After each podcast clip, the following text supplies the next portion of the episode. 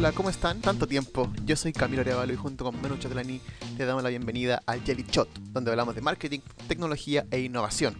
¿Supiste que Facebook lanzó una nueva aplicación? ¿O que TikTok mostró sus secretos? ¿Cómo están reaccionando cada una de las marcas frente a la pandemia? ¿Te informaste acerca de la nueva actualización de Twitter? Tranquilidad, que acá te lo explicamos todo. Facebook lo hizo otra vez y acaba de lanzar una nueva aplicación llamada Forecast. ¿Acaso no les bastaba con haber lanzado hace poco Lazo, Hobby, Bump, Aux, Whale, Venue, Collab, Catch Up, eh, Kit, eh, ¿qué más? Toon, un montón de aplicaciones que han sacado durante todo este tiempo. Lo que pasa es que les explico. Facebook tiene un pequeño grupo de desarrolladores que se llama NPE. Y este grupo eh, crea aplicaciones que las van como testeando y experimentando y lanzando cada cierto tiempo al mercado. Dentro de esta experimentación acaban de enviar Forecast. ¿Y es Forecast? Según Facebook, es un lugar donde se pueden hacer preguntas, usar puntos en la aplicación para hacer predicciones sobre el futuro. Todas las preguntas son enviadas por la comunidad y luego moderadas para mayor claridad, utilizando las pautas de moderación de Forecast y los estándares de la comunidad de Facebook. En simples palabras, es una aplicación donde las personas pueden opinar, compartir información, votar sobre diversos temas, todo con la intención de generar insights y levantar temas que nacen de la comunidad.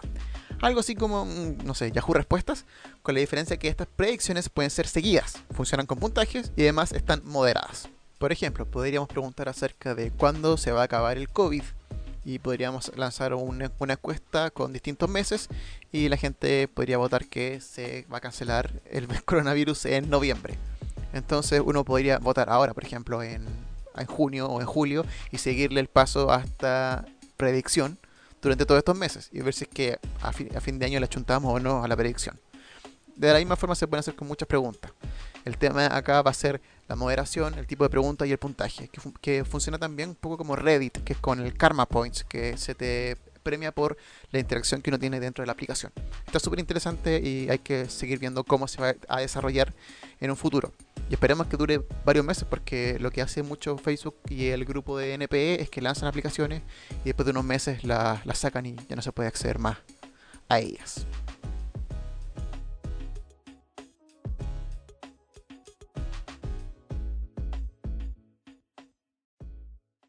En un esfuerzo para demostrar que no tienen nada que ocultar, no como otros Facebook, TikTok nos acaba de enseñar sobre su algoritmo cómo funciona y por qué algunos videos suelen ser más virales que otros.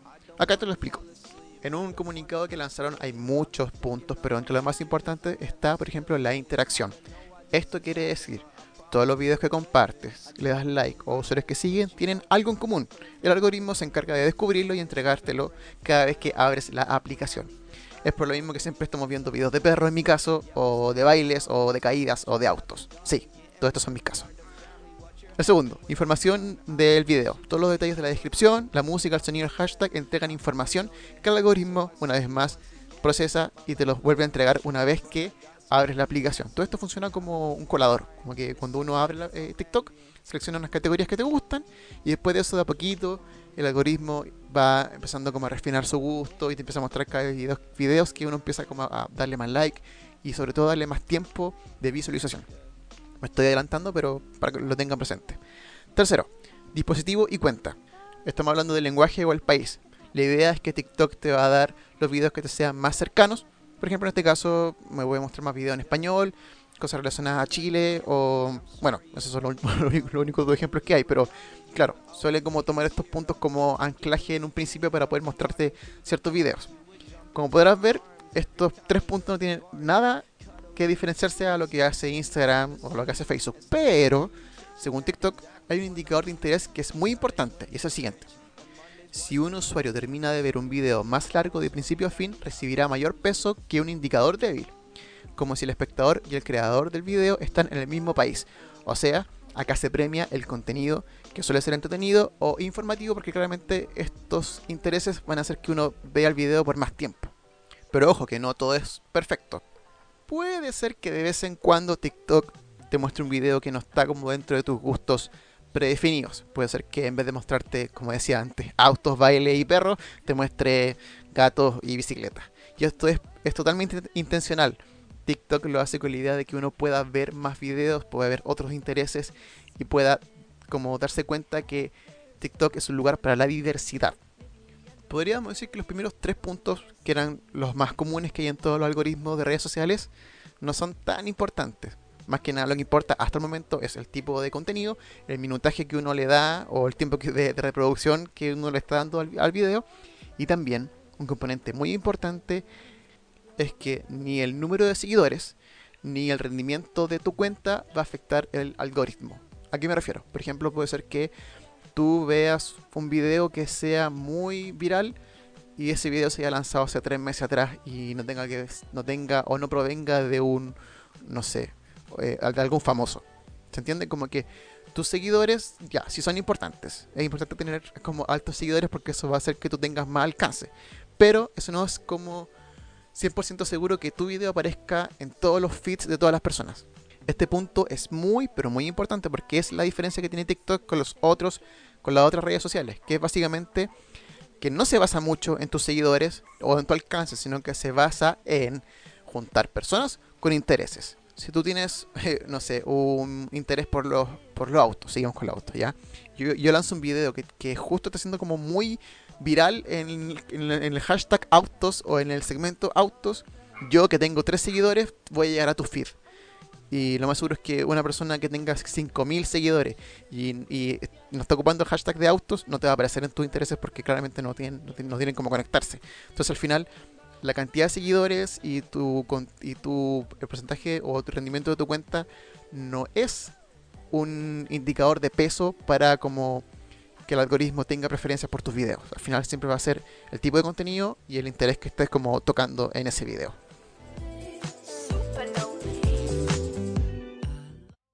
En caso de que no lo sepan o que vivan bajo una roca, Twitter ahora tiene audio. Sí. No. hay mucha gente que está feliz con esto, hay gente que no. Y es por lo siguiente. Twitter sorprendió con esta nueva iniciativa y acaba de incorporar audios en los tweets. Ahora podrás complementar tus infinitos hilos con audios, además de videos o memes o lo que tú quieras hacer. Ojo que hasta el momento esta actualización está solamente disponible en iOS, o sea iPhone, y se supone que en un futuro va a estar para Android. Esto sí, sin duda le va a servir mucho a podcasters, a artistas o cualquier experto que quiera profundizar más en un tema.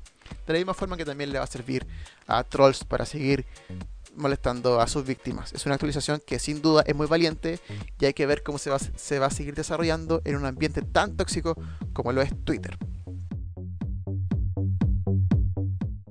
Sin duda, el coronavirus o COVID-19 nos golpeó a todos en varios niveles y nos obligó a plantearnos la realidad de otra forma. Hay marcas que vieron en la pandemia una oportunidad para acercarse más a sus consumidores y mejorar sus servicios, pero esto no pasa con todas las marcas. Hmm, me pregunto, ¿qué es lo que Manu opinaría sobre este tema?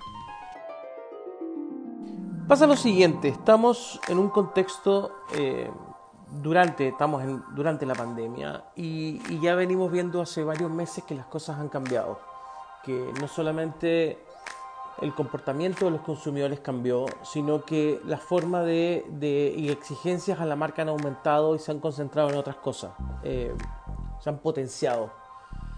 No basta con interrumpir hoy día, no basta con joderle la, vida a los, clientes eh, y consumidores con avisos que flotan por, eh, por todo el espacio los consumidores quieren otra cosa, quieren otra relación con las marcas. Quieren 8 de cada 10 consumidores están, pensando y están exigiendo una relación más fluida con las marcas.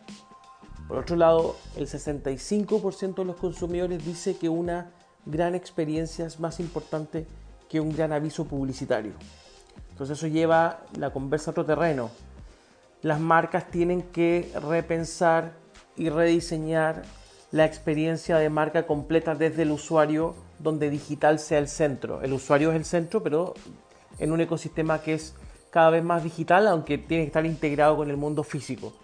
Em, y este tema de la experiencia choca y pega y, y golpea fuerte hoy porque hay un montón de marcas que se han dedicado a vender desde digital, desde su e-commerce, pero los productos simplemente no llegan.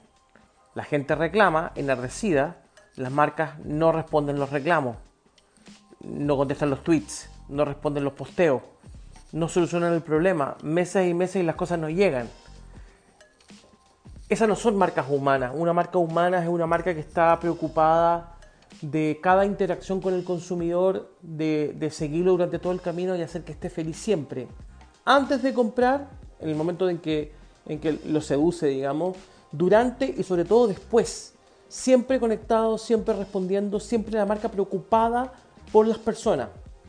Marcas humanas, marcas que, centre, que centren todo en el consumidor. Y eso es algo que no estamos viendo hoy, es algo que tiene que cambiar y las marcas tienen ahora todo el tiempo el mundo, por así decirlo, para poner pausa, para repensar, para rearmar y para volver en un retorno que no sabemos cuándo va a ser, pero en un volver con mucho más potencia, con foco en ese consumidor más marca, más trabajo de marca, más contenidos y trabajo tanto en digital como fuera de digital, más centrado en la creatividad y en la marca que este foco obsesivo por vender a costa de cualquier cosa. Sobre todo cuando es a costa de la experiencia de las personas que terminan impactando en tu propia marca, lo que es una paradoja en sí.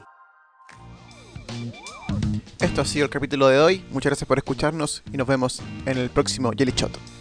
Ciao.